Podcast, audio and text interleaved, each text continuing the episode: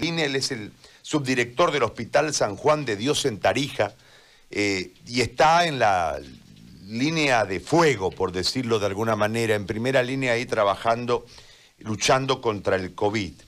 Eh, desde esta cantidad de casos, doctor, muy buen día, muchas gracias. Desde esta cantidad de casos entendemos que también este, por la cantidad de positivos versus las muestras tomadas, debe haber una preocupación porque se puede vislumbrar un crecimiento importante del número de contagios en esa, en esa capital, en ese departamento. ¿Nos explica, por favor, doctor?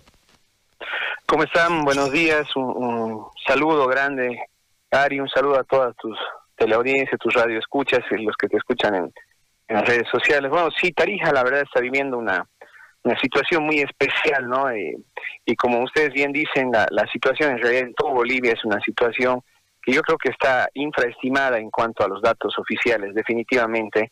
Hemos tenido un pequeño, no pequeño, tuvimos un lapsus eh, en cuanto a, los diagnósticos debido justamente al retraso de llegadas de reactivos para las PCRs, producto de los bloqueos que tuvimos. Eso hizo que se acumularan muestras y es lo que estuvo pasando en, en todo el país.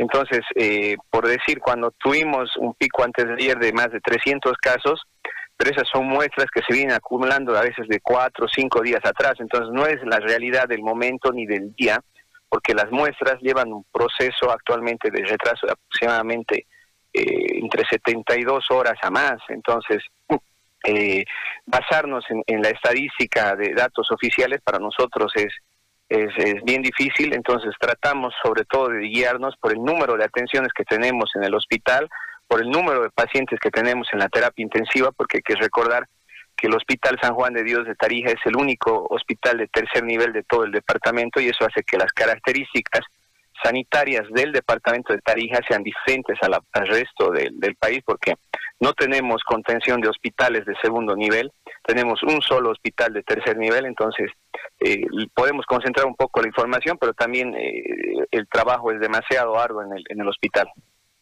Ahora, eh, ¿cuántas pruebas se están haciendo en Tarija? Y cuánto, en cuanto a porcentaje, digo, esto nos puede dar un marco de mayor referencia porque me parece que el número de pruebas que se han hecho en el país es muy bajo en relación a la población y esto nos, nos, nos quita de una referencia para poder proyectar. Eh, venía Tarija cruzando, creo que esos convenios interinstitucionales terminaron dando su rédito, más allá de que, lógicamente, eh, el embate de la, de la pandemia es durísimo, pero han ido, creo, capeando, por lo menos es lo que nosotros desde la distancia hemos observado, pero ¿cuál es la realidad entre eh, el número estadístico, el número de pruebas que se están tomando y el trabajo que se está desarrollando en las diferentes coordinaciones eh, que deben existir en el sistema de salud, que entiendo es integrado en Tarija, eh, doctor, entre la salud pública y la seguridad social y algunos privados, según recuerdo en un momento en una, en una entrevista que le hicimos al alcalde. Si nos puede explicar usted esto y el resultado.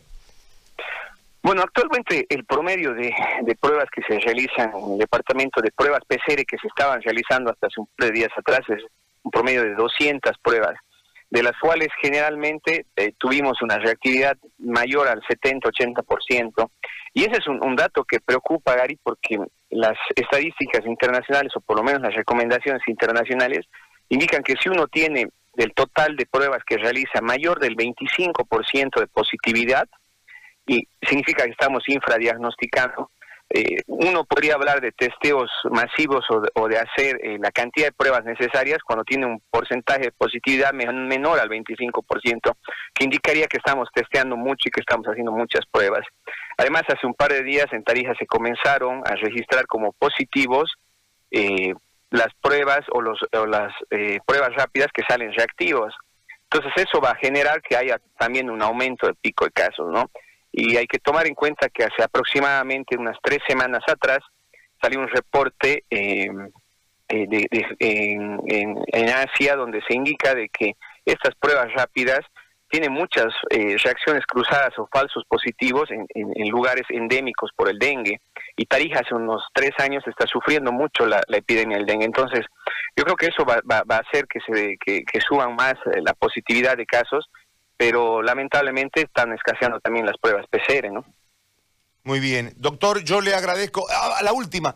Eh, ¿Para cuánto tienen, para cuántos días tienen medicamento? O, para, para cuántos días ustedes tienen stock para poder seguir enfrentando la pandemia? ¿O está todo eso resuelto?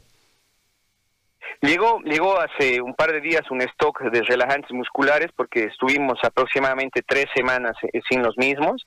Escaseó en todo el país y, en Tarija mucho más aún por el problema de los bloqueos, vuelvo a repetir.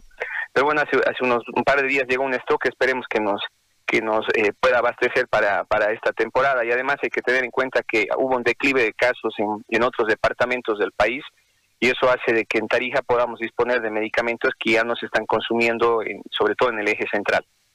Muy bien, muy amable, doctor. Gracias por eh, este, este contacto. Mm, el agradecido soy un saludo grande, Gary. Gracias a usted. El doctor Nil Cazón, subdirector del Hospital San Juan de Dios de Tarija.